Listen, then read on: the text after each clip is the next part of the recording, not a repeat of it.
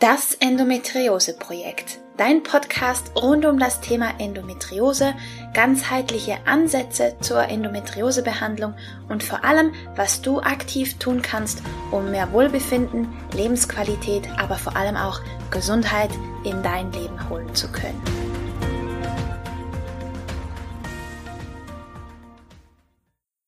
Hallo und herzlich willkommen zu einer weiteren Folge von Das Endometriose Projekt. Ich freue mich sehr, dass du eingeschaltet hast. Ich bin Romina, ganzheitlicher Endometriose Coach und dein Host hier dir von diesem Podcast. Und ich habe ein weiteres tolles Interview-Special für dich, das ich dir auf keinen Fall vorenthalten möchte, nämlich mit Molekular- und Evolutionsbiologin Dr. Sabine Paul. Sie ist wieder da, aber diesmal zu einem anderen Thema, nämlich zum Thema Schlaf. Schlaf ist so ziemlich der wichtigste Biohack, den es gibt, den wir im Repertoire haben. Und doch ist Schlaf etwas vom allerersten, das wir vernachlässigen, wenn es stressig wird. Schlafen können wir schließlich ja noch, wenn wir tot sind oder so ähnlich. Aber warum Schlaf tatsächlich so wichtig ist und was er alles beeinflusst, darüber spreche ich mit Sabine in diesem Interview-Special. In Teil 1 des Interviews, das du jetzt in dieser Folge hören wirst, sprechen wir unter anderem darüber, wann unser Körper seine Geisterstunden hat und welche Faktoren die Schlafqualität tatsächlich am meisten beeinflussen, beziehungsweise was gegeben sein muss, damit unser Körper überhaupt Schlaf produzieren kann. Und äh, das ist unter anderem Licht, aber auch ganz, ganz wichtig unsere Ernährung und unser Mikrobiom. Also das spielt ganz, ganz viel mit rein. Und wie du mich und Sabine kennst, ist natürlich auch nicht nur ganz viel spannende Theorie dabei, sondern auch das eine oder andere, was du tatsächlich für dich im Alltag umsetzen kannst. Also wünsche ich dir ganz viel Spaß mit dem ersten Teil des Interviews zum Thema Schlaf mit Sabine Paul. Hallo und herzlich willkommen zur heutigen Folge. Ich habe wieder mal einen wunderbaren Interviewgast bei mir und ihr kennt sie hoffentlich schon, nämlich Sabine Paul. Sie ist Molekular- und Evolutionsbiologin und wir sprechen heute über das Thema Schlaf. Hallo Sabine, wie schön, dass du wieder da bist. Hallo Romina, ich freue mich auch total und ich hoffe, es schläft jetzt gleich niemand ein. Ja, das will ich keinem raten, aber wir hoffen natürlich, dass danach umso mehr, umso besser schlafen können. Ja, das ist zumindest auch das Feedback, was ich aus den Kursen habe, das funktioniert. Also es besteht gute Hoffnung. Sehr und ich habe ja auch was Spezifisches zur Endometriose mitgebracht. Da bin ich schon sehr gespannt. Und Schlaf ist ja so dass ich sage jetzt mal, Nonplusultra für die Gesundheit. Ich glaube, es gibt keinen besseren Biohack und ich glaube, es gibt aber auch tatsächlich nichts, was mehr zehrt neben Schmerzen, wenn es nicht klappen will mit dem guten und erholsamen Schlaf. Ja, sehe ich auch so. Und das äh, Interessante beim Schlaf ist auch, man kann ihn nicht machen. Mhm. Also man kann äh, Diäten oder Ernährungsumstellungen machen, man kann Sport machen, aber du kannst Schlaf nicht machen. Das heißt, wir also je, im Gegenteil, ne, je mehr wir uns anstrengen, dass der jetzt endlich wieder funktioniert, umso mehr entschlüpft er uns ja meistens. Das heißt, das ist eigentlich die große Kunst, loszulassen, sich fallen zu lassen. Und das fällt gerade natürlich bei Schmerzen ganz besonders schwer, aber auch generell ist das ein nicht so einfaches Thema. Und ich denke, ja, es haben nicht umsonst immer mehr Menschen Probleme mit dem Schlaf. Mhm. Es ist schon extrem stark verbreitet, gell? Ja, ja, ja, sehr. Und die, die Anfragen nehmen zu. Also ich habe das Gefühl, dass, da, da drückt der Schuh bei ganz, ganz vielen Menschen inzwischen. Ja. Also es ist ja beim Schlaf immer so das Thema ausreichend schlafen können, also genügend lange. Und mhm. dann ist natürlich auch noch die Frage, ob der qualitativ gut ist, also ob wir uns danach auch erholt fühlen. Genau. Genau, also ich überlasse dir gerne das Wort. Schieß gerne mal los, wie du das angehst und was du für Tipps hast für guten, erholsamen Schlaf. Ja, du hast schon gesagt, das sind die zwei Komponenten. Ähm, und erstmal, was die Länge angeht, da kommt ja oft die Frage, ja, wie lang soll oder muss ich denn schlafen? Ähm, und da ist wie so oft im Leben und in der Biologie die Antwort, das kommt darauf an. Denn wir haben ja so in unseren Genen alle möglichen Dinge einprogrammiert, unter anderem so die Tag- und Nachtrhythmik und wie schnell unsere Zellen da getaktet sind. Mhm. Ähm, und das ist ganz unterschiedlich. Machen wir es mal ganz einfach. Die meisten Menschen brauchen irgendwas zwischen sechs und acht Stunden Schlaf. Wobei man dazu sagen muss, äh, früher, vor 40, 50 Jahren, haben die meisten Menschen in Europa etwa neun Stunden geschlafen. Und da wird natürlich zusammengerechnet, nicht nur der Nachtschlaf, sondern auch sowas wie Mittagsschlaf oder Nachmittagsschlaf, der ja so uns ein bisschen verloren gegangen ist. Früher gab es das ja in den Mittelmeerländern, wenn es so heiß war, mittags draußen, ne, was kann man sinnvoll machen, ne, sich mal ein bisschen ausruhen, weil da haben wir ja auch so ein Mittagstief. Wir haben ja zwei so Tiefphasen ähm, am Tag ähm, in unserem Leben, wenn man so will. Ähm, das eine ist nachts um zwei, drei also da Autofahren ist zum Beispiel ziemlich gefährlich, weil man da ziemlich viele, Unf also die erhöhte Unfallwahrscheinlichkeit hat. Ich würde auch ungern fliegen um die Uhrzeit, trotz aller Autopiloten. ähm, das zweite ist mittags, also zwischen eins und ja, zwei, halb drei. Das ist, die zweite, wenn man so will, biologische Geisterstunde. Ne? Das mhm. heißt, äh, das kann man schon nutzen, weil wir da sowieso nicht so besonders leistungsfähig sind. Und deshalb hat man früher auch diese Mittagsschlafphasen gehabt oder zumindest Ruhephasen, die uns ja, weil wir so unglaublich produktiv sein wollen, ähm, etwas abhanden gekommen sind. Also es erklärt auch, warum man auf neun Stunden kommt, obwohl dann nachts vielleicht gar nicht mehr geschlafen wurde, wenn man am Tag noch ein bisschen was dazu packt. Mhm. Ähm, auf der anderen Seite, vielleicht um das extrem mal klar zu machen, gilt Schlafentzug als Foltermethode. Also das ist was, was innerhalb sehr kurzer Zeit den Willen der Menschen bricht. Und das, also eine ganz radikale Geschichte und das, das zeigt auch, ne, wie wichtig das ist. Und die, die Menschen, die drehen tatsächlich durch, weil wir im Schlaf ganz viele Prozesse haben, die nicht nur uns ja ausruhen lassen. Im Gegenteil, das Gehirn ist unglaublich aktiv im Schlaf. Und da wird viel repariert und da wird vor allen Dingen viel strukturiert, umstrukturiert. Die Eindrücke des Tages, die Informationen des Tages werden eigentlich da erst richtig verarbeitet. Wir sammeln viel ein, ins Kurzzeitgedächtnis zum Beispiel, ähm, auch an Eindrücken, auch Emotionales. Und wenn wir nicht in der Lage sind, das nachts zu verarbeiten, die Zeit dafür zu haben, ähm, ja, dann ist das wie ein riesiger Berg, kann man sich vorstellen, wie man wirft sich so auf den Schreibtisch oder in den Arbeitsraum ständig neue Sachen und sortiert es nie aus. Das wird völlig chaotisch und da geht es einem wirklich nicht mehr gut bei. Ähm, und da schließt sich im Grunde auch das an, wo du sagst, ähm, erholsam. Erholsam bedeutet eben nicht nur ausreichend Zeit für diese Umstrukturierungen zu haben, sondern durch bestimmte Schlaf Phasen auch durchzugehen.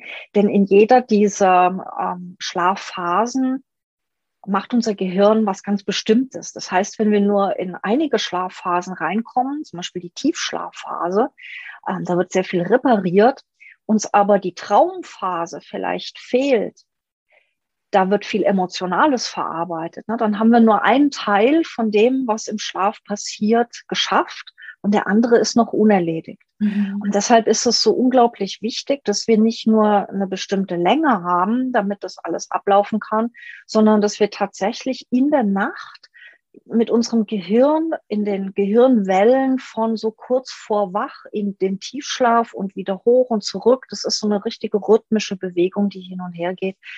Und in jeder dieser Phasen oder Gehirnwellenzustände passiert eben was anderes. Und das brauchen wir, ähm, ja, damit so einmal rundum alles erholt sein kann. Ne? Und wer, es gibt viele Leute, die sagen, ja, ich schlafe eigentlich so sechs, sieben, acht Stunden, aber ich bin nicht erholt. Mhm. Und da fehlen oft zum Beispiel diese Traumphasen, also das Verarbeiten von dem, was uns passiert ist. Ja. Und ähm, da ist klar, ne, da, da liegt noch was, da ist noch was unerledigt und das macht uns auch unruhig, da sind wir nicht entspannt. Ja, das äh, glaube ich gern und ich kenne es auch tatsächlich von, von früher. Also das ist ganz schlimm, wenn man wirklich gefühlt den halben Tag schlafen könnte, aber man kommt einfach nicht ja. das Erholungsgefühl, fühlt, ja. sogar tendenziell fast noch schlimmer, wenn man wieder aufwacht, als wie wenn man zu Bett gegangen ist. Ja. Ja, no, das, das ist ja dramatisch, weil so viel Zeit und dann ist man am Ende wie gerädert. Ähm, da, da, fragt man sich auch, ne, hilft vielleicht Verkürzung, aber das ist dann auch nicht die wirkliche Lösung dafür. Ja. Und das ist dann immer die Frage, ja, was tun, ne? weil auch in den Schlaf tatsächlich sehr viele Komponenten reingehen. Ähm, das fängt ja an bei Botenstoffen, die wir bilden ähm, müssen, damit überhaupt diese Schlafprozesse ausgelöst werden.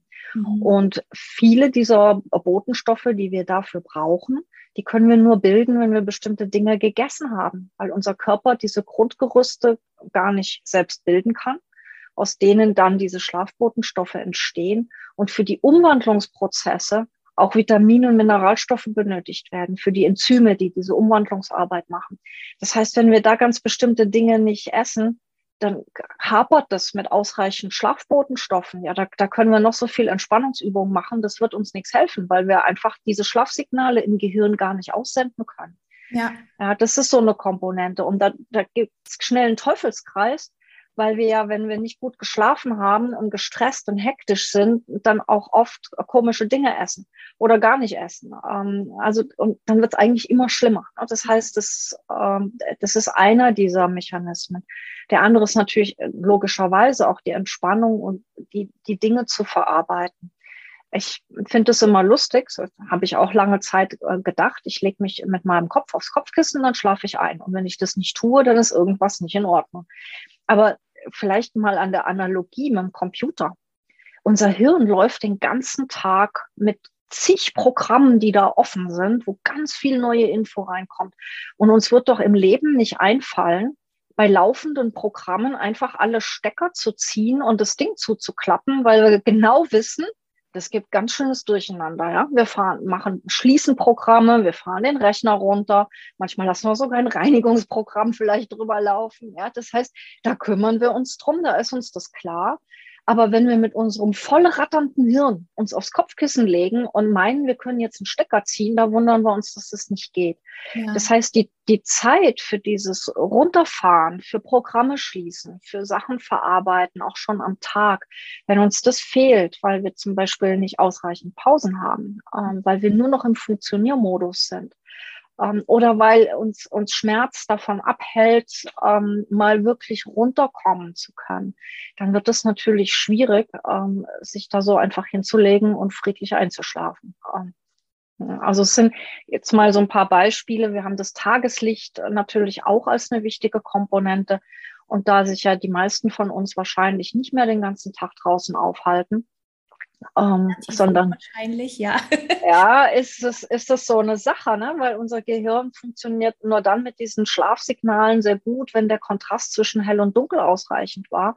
Und das heißt natürlich, dass wenn wir gar nicht draußen waren, dieser Kontrast uns auch fehlt. Mhm. Oder umgedreht, wenn wir uns abends dann ähm, die Blaulichtquellen ähm, einschalten, Fernsehen gucken, am Rechner sitzen, am Handy spielen, ähm, dann ist, bekommt unser Gehirn das Signal, es ist immer noch Tag und fährt einfach nicht runter. Das heißt, wir, wir machen eigentlich genau das Gegenläufige. Ne? Da, wo es toll wäre, rauszugehen und dem Gehirn zu zeigen, hier, guck mal, voller Tag und richtig schön wach, da bleiben wir in geschlossenen Räumen. Und die Lampen da, die bringen uns nichts, ähm, also unserem Gehirn nicht. Und abends da hauen wir uns, statt dass wir uns endlich mit einer, gemütlich mit einer Kerze auf den Balkon setzen und den lauen Sommerabend genießen, da hauen wir uns dann irgendwie das Blaulicht rein und verlängern den Tag ähm, dann auf einmal. Also es ist, naja, suboptimal, ne? muss man vorsichtig zu sagen, was wir da so oft tun. Ja. Ähm, nur ist ja die Frage, wie kann man das in so einem modernen Leben denn in den Griff bekommen? Ja, sehr gute Frage, die ich nachher gleich wieder an dich zurückgeben werde. Du hast so viel Spannendes gesagt. Ich möchte gerne noch mal ein paar Schritte zurückgehen. Ja. Also eine Baustelle ist sicherlich die Nährstoffe, die du angesprochen hast, eben, dass mhm. die halt da sein müssen, damit wir überhaupt körperlich den Schlaf einleiten können. Ähm, magst du dazu ja. noch etwas mehr sagen? Ja, gerne. Ähm, Also wie kann man sich das vorstellen? Unser Schlafbotenstoff, das Melatonin, das lohnt sich richtig in großen Mengen zu haben, weil wir damit nicht nur toll einschlafen. Also es ist der Botenstoff, der uns zum Einschlafen hauptsächlich bringt. Es ist auch ein ganz wundervolles Antioxidant und das heißt übersetzt eine Art Anti-Aging-Molekül. Es hält nämlich unsere Zellen schön fit und jung und äh, fängt so schädliche radikale Moleküle ab und ähm, also von daher ist es schon mal eine ziemlich gute Sache. Es wirkt auch als Hormon im Körper noch an vielen anderen Stellen. Und deshalb ist es ganz gut, wenn man davon viel hat. Wie kommt man, kommt man dahin?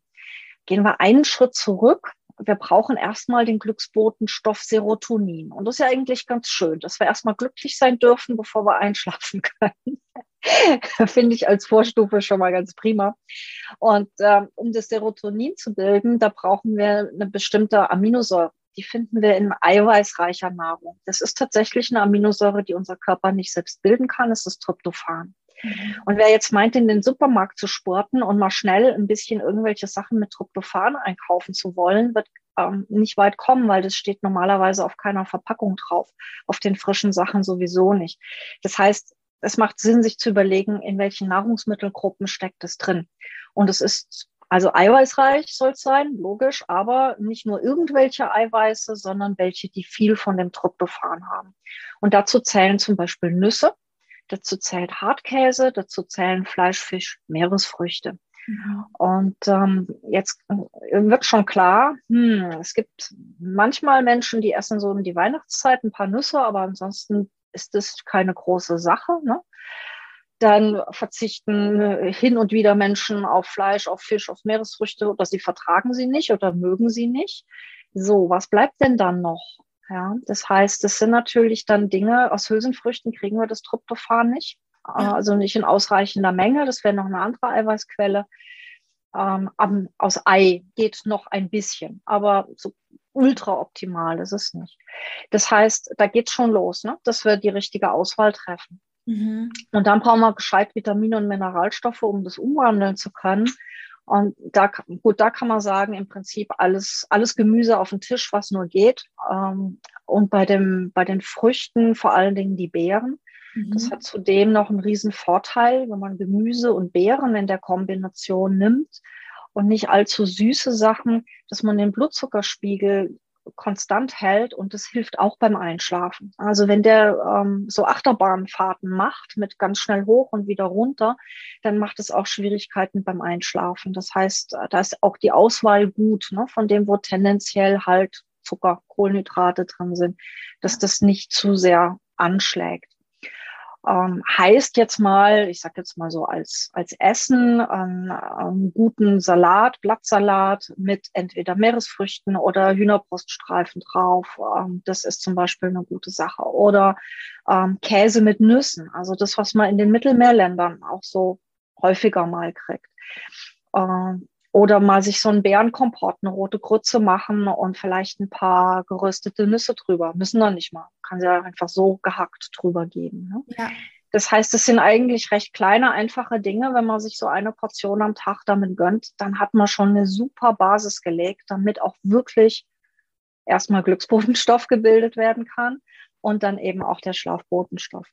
Und es, wir brauchen auch für viele Dinge ähm, Vitamin B12 und Eisen und Zink. Und das sind auch Dinge, die eher tendenziell eher in tierischen Nahrungsmitteln vorkommen und nicht so sehr in den pflanzlichen. Oder sie sind, wenn sie vorkommen, nicht so gut verfügbar. Mhm. Das heißt, ähm, bei aller Nachhaltigkeit und äh, bei aller, bei allem Tierwohl, was absolut im Vordergrund äh, stehen soll, aber wir dürfen auch nicht vergessen, dass wir alles Fresser sind, biologisch. Und mit Fressen ist jetzt nicht die Menge gemeint. die Biologen reden etwas salopp. Ähm, es heißt einfach, äh, dass wir brauchen die tierischen Nahrungsquellen, damit das Ganze gut funktioniert. Und wenn wir darauf verzichten, müssen wir zumindest einen Check machen, ob uns was fehlt, uns, wenn es gar nicht anders geht, dann halt ergänzen. Aber man braucht ein Bewusstsein, ja, dass, äh, dass wir da bestimmte Quellen brauchen. Und ähm, ja, vielleicht macht es auch da Sinn, jetzt mal gleich ganz spezifisch in diese Studie zu Endometriose und Schlaf zu gehen, weil die sich nämlich genau auf diese Nahrungsmittel bezogen haben. Mhm. Das heißt, sie haben ähm, 2020 ist das publiziert worden, untersucht, wie ist die Schlafqualität bei Frauen mit Endometriose im Vergleich zu Frauen ohne Endometriose. Und na, keine Überraschung, natürlich ist bei Endometriose die Schlafqualität leider schlechter. Mhm. Dann haben sie innerhalb der Gruppe geschaut, von den Frauen mit Endometriose, welche von denen schlafen denn besser und welche schlafen schlechter? Mhm. Gibt es denn da Unterschiede? Und Überraschung, man hat herausgefunden, dass diejenigen, die Milchprodukte, siehe Käse, Nüsse, Früchte essen, und auch Fleisch war auch mit dabei, hatten wir auch mit drin, aber da war es nicht ganz so deutlich wie bei den anderen Sachen, dass diejenigen, die davon viel gegessen haben, die eindeutig bessere Schlafqualität hatten im Vergleich zu denen, die davon wenig gegessen haben. Und sie schreiben interessanterweise in der Studie auch, das sind tryptophanhaltige Nahrungsmittel, die wir hier angeschaut haben. Das heißt, die sind genau auf diesen Punkt auch eingegangen, ne? dass wir mhm. erstmal die Basis brauchen, um überhaupt einschlafen zu können. Und die geht nur mit den Nährstoffen für den Einschlafbotenstoff Melatonin. Ja. Und das fand ich mega spannend zu sehen. Ja, also das sind wirklich signifikante Unterschiede. Also das heißt statistisch gesehen wirklich Dinge, die nicht nur Zufallsbefunde sind, sondern wo man was nachweisen kann.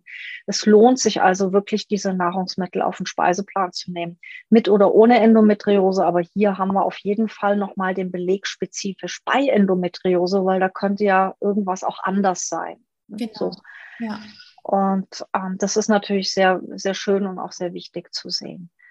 Und also daher mein, mein Plädoyer, es ist wirklich die Basis. Ne? Es, es ist kein Widerspruch und nimmt auch nicht die Bedeutung anderer Maßnahmen.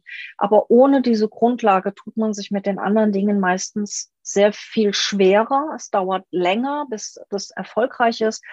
Vielleicht kostet es einen sogar mehr Geld, weil man den fünften Entspannungskurs macht und ja, mit den richtigen Botenstoffen unten drunter wäre das vielleicht schon nach der Hälfte vom ersten Kurs super. Ne? So, also man kann da viel schneller bessere Fortschritte machen, wenn diese Grundlage stimmt. Ja, ja.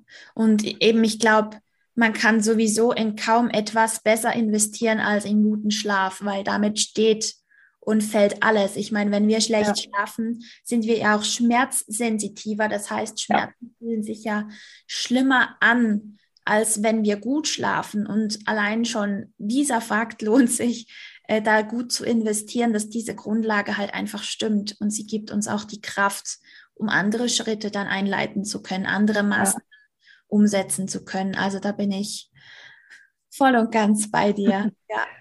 Ja, und es ist auch, wenn, wenn man schlecht geschlafen hat, ist man nicht so stressresistent, ne? viel empfindlicher auf die Dinge, die passieren, auf Schmerz, aber auch auf die Dinge, die von außen kommen, die als Stressoren wirken. Und Essen hat ja auch nochmal eine andere Komponente. Ja? Wir gehen ja, ja mit im Idealfall mit allen unseren Sinnen dran. Wir sehen was, wir riechen, wir hören, wir schmecken.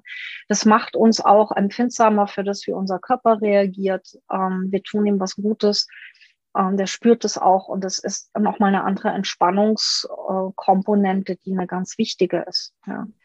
Also diese Kombination von dem, ich kann mir mit dem richtigen und guten Essen auch einen guten Schlaf bereiten und mit beiden Dingen dann einen richtigen großen Schritt in, in ja, mehr Wohlbefinden und auch Schmerzfreiheit machen. Ich glaube, das ist ganz wichtig, das ähm, als Basis ähm, sich mal zu Herzen zu nehmen. Absolut. Absolut. Also wir haben die, die Nährstoffe, die halt da sein müssen, um auch das Melatonin bilden zu können. Gibt es noch weitere Dinge, die wir tun können, um möglichst viel an Melatonin bilden, bilden zu können? So, ja. Ja, das ist das Thema Licht. Ne? Das heißt, die, diese Melatonin-Ausschüttung, die findet statt, wenn es richtig dunkel ist. Das heißt, sich tatsächlich es abends gemütlich zu machen. Ähm, rötliches Licht, alles was blaues, hartes, kaltes, helles Licht macht, weg. Ich habe es jetzt mal wirklich ein paar Tage absichtlich gemacht. Zum Sommerwendfest habe ich damit gestartet, ähm, weil das ist ja so ein Feuerfest, ne, den Kerzen anzumachen und so in diese Dunkelheit hinein. Ich fand das eigentlich total schön und dann habe ich innen drin nochmal wirklich kein Licht angemacht und es war wirklich anders zum Einschlafen, war mein Eindruck, ähm, selbst wenn es lange noch hell war, tagsüber, ne, dass dann abends, ich bin sogar mit der Kerze dann ins Badezimmer und habe da kein Licht mehr angemacht, ne, dass ich ja. abends ins Bett bin. Und weil das so toll war, ich hatte dann noch mal ein paar Tage später einen wahnsinnig frühen Vortrag morgens und so gar nicht meine Zeit, dachte ich, mache das jetzt noch mal am Abend vorher. Und ich habe das wirklich als ungemein wohltuend empfunden. Also nicht nur, weil jetzt die Geräte aus waren, sondern wirklich vom Licht und dieser Dunkelheit, das umhüllt einen nochmal ganz anders und das Gehirn kommt ganz anders zur Ruhe. Das mhm. geht nicht jeden Abend, ne? aber äh, einfach mal zum Ausprobieren. Äh, ich meine, im Winter ist es ja noch leichter im Prinzip, weil es ja eh schon dunkel ist, aber es geht auch im Sommer und das ist so ein, ein unglaublicher Beruhiger. Mhm. Ähm, ist echt spannend. Und umgedreht, morgens, wenn es irgendwie geht, einfach mal das Fenster aufreißen und die Nase ins Tageslicht halten. Weil die wenigsten, das weiß ich, machen dann Morgenjogging oder die Runde um den Block am Morgen. Da fehlt meistens die Zeit zu.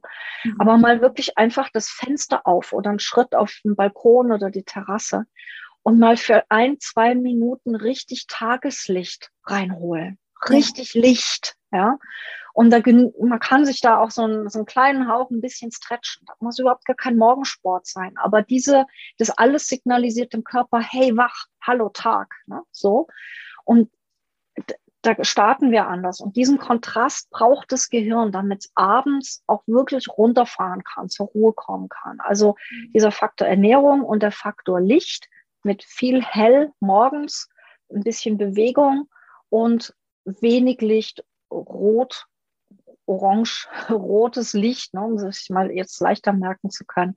Ja. Wenig Licht dann am Abend, damit man mit diesem Lichtfaktor auch nochmal spielt. Das sind die zwei Haupttaktgeber übrigens auch für unseren Tag-Nacht-Rhythmus. Also einmal das Licht von außen, denn äh, jede unserer Zellen hat ja so ihre eigene kleine innere Uhr mhm. und die laufen meistens ein bisschen langsamer als der Tag draußen ist. Das heißt, wir verschieben uns eigentlich immer ständig gegen den Tag draußen. Die meisten von uns haben so einen 25-Stunden-Rhythmus. Manche schneller, manche langsamer. Ja, wir kämen ja völlig durcheinander, wenn wir das, wenn wir das nicht abgleichen würden mit dem, was da draußen ist. Und das macht dieser, dieser Lichtfaktor von außen. Und die Ernährung, nicht nur was wir essen, sondern auch wann wir essen. Das heißt, wir können, je früher wir essen, desto kürzer ist unser Tag. Übrigens auch ein Tipp äh, für die, die mit Sommerzeit äh, Verschiebungen, Jetlags und sowas zu tun haben. Ne? Man kann sich den Tag durch die Uhrzeit bei den Mahlzeiten kürzer machen, auch beim Sport. Je früher der Sport ist, desto früher wird man müde. Und das kann man anpassen oder später machen, ne? je nachdem, in welche Zeitzonen oder wie die Umstellung ist, sich das einfach ein bisschen hin und her verschieben und das greift ziemlich gut. Habe ich auch schon probiert ähm, mit der Sommerzeitumstellung, die ist auch nicht so meins, weil es wieder ja. in die Tür geht. Ne? Ja. Und da reichen meistens schon drei, vier Tage. Also wenn man Zeit hat, eine Woche, aber drei, vier Tage vorher schon mal das einfach ein bisschen äh, in die Richtung rücken, wo es hin soll. Ja. Genau, ähm, ja. das hat tatsächlich schon tolle Effekte und das ist ja auch mit Bewegung machbar, ne? also Sport. Mhm. Und äh, das sind, das sind so die Hauptstellschrauben, an denen man quasi im Äußeren drehen kann. Und dann haben wir noch unser Mikrobiom. Und das hat auch nochmal eine eigene Taktung in unserem Darm. Und was ich so irre finde, diese Bakterien sind doch tatsächlich in der Lage, Signalstoffe auszusenden, die in unserem Gehirn Gene ein- und ausschalten für diesen Tag- und Nachtrhythmus. Wahnsinn. Also ich finde das irre, ja. Diese ja. kleinen Dinger, die wir nicht sehen können, okay, es sind zwei Kilo im Darm, aber in der Summe, aber an sich kann man die nicht sehen. Und die manipulieren uns, wenn man so will, weil die auch ihre eigene Taktung haben und quasi uns so als äußere Umwelt äh, umgedreht quasi takten. Ne? Mhm. Äh, das geht immer hin und her. Wenn wir essen, takten wir die Bakterien und die Bakterien takten uns aber mit ihren Botenstoffen mit. Das heißt, es ist ein Wechselspiel. Und man hat was unglaublich Spannendes gefunden, nämlich, dass die Menschen, die ähm, fermentierte Nahrung zu sich nehmen, äh, dass die besser schlafen können. Nicht nur was die Länge angeht, sondern, und da sind wir wieder bei deiner, äh, bei deiner Eingangsfrage, auch die Qualität, also die Erholung nimmt zu. Mhm. Und das liegt eben daran, dass wir uns mit diesen milchsauer vergorenen Nahrungsmitteln die richtige Bakterienzusammensetzung im Darm erstellen können. Also sind wir wieder bei dem, was wir essen, bestimmt letztlich, wie gut unser Schlaf funktioniert. Das ist eine ganz, ganz wichtige Komponente. Mhm. Und ähm, ja, das ähm, hat man zum Beispiel bei älteren Menschen getestet. Die haben über drei Wochen täglich 100 Gramm Joghurt bekommen, wo diese speziellen Milchsäurebakterien drin waren. Und danach haben die viel, viel, viel besser geschlafen. Ja. Es ist ja bekannt, dass die sich auch äh, mit Schlafschwierigkeiten oft quälen, weil sie auch so ein bisschen aus dem Takt sind. Ne? So tagsüber vor sich hindösen und dann aber nachts sehr früh wach werden und nicht wieder einschlafen können. Mhm. Und wenn man sich das mal überlegt, das klingt immer alles so unglaublich, äh, wenn man das erste Mal hört, ja, durch Joghurt essen besser schlafen. Ne? Aber wenn, wenn man versteht, ja, wie diese Prozesse im Körper funktionieren, dann ist das eigentlich logisch. Und das passt auch wieder zu der Studie, die ich eben erwähnt habe bei Endometriose, wo ja die Milchprodukte dabei waren. Und in ja. der Regel ab Joghurt, ne, Joghurt, Quark, Käse, sind es die fermentierten Nahrungsmittel, ähm, die, die da auch Wirkung entfalten können. Ja. Ja, hochspannend. Wirklich. Aber es macht total ja. Sinn, denn ähm, Endobetroffene haben ja ganz oft auch eine Histaminproblematik.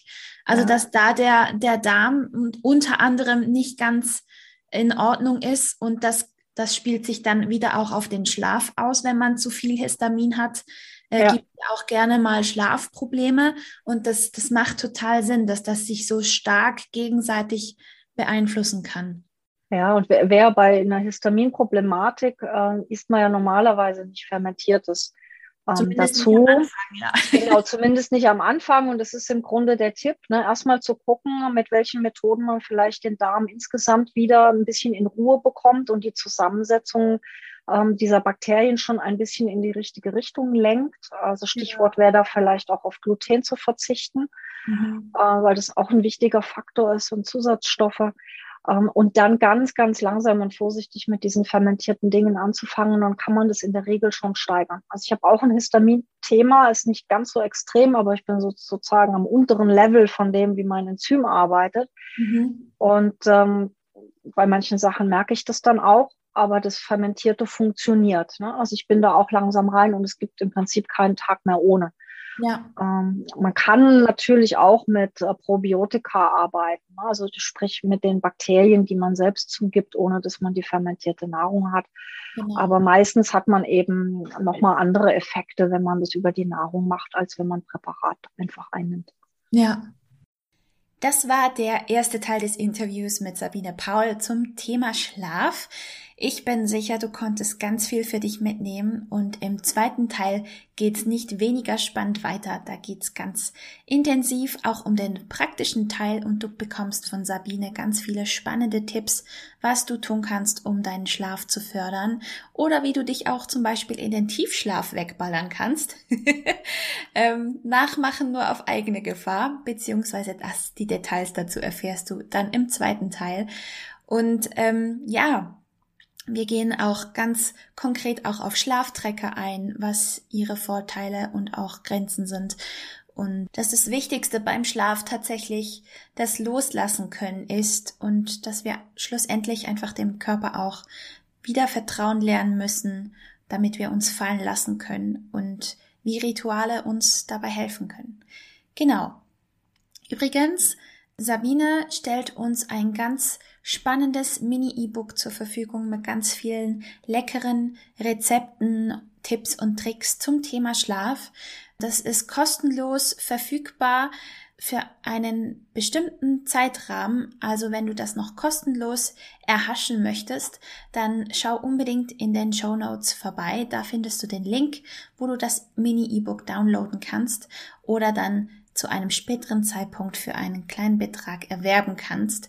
Aber da ist immer ganz viel Nützliches dabei, wenn es von Sabine kommt. Und das würde ich dir unbedingt ans Herz legen. Genau. Ansonsten hoffe ich, du konntest eben ganz viel für dich mitnehmen und wünsche dir einen wunderbaren Tag, aber noch viel mehr eine wunderbare, erholsame Nacht. Alles Liebe und bis zum nächsten Mal.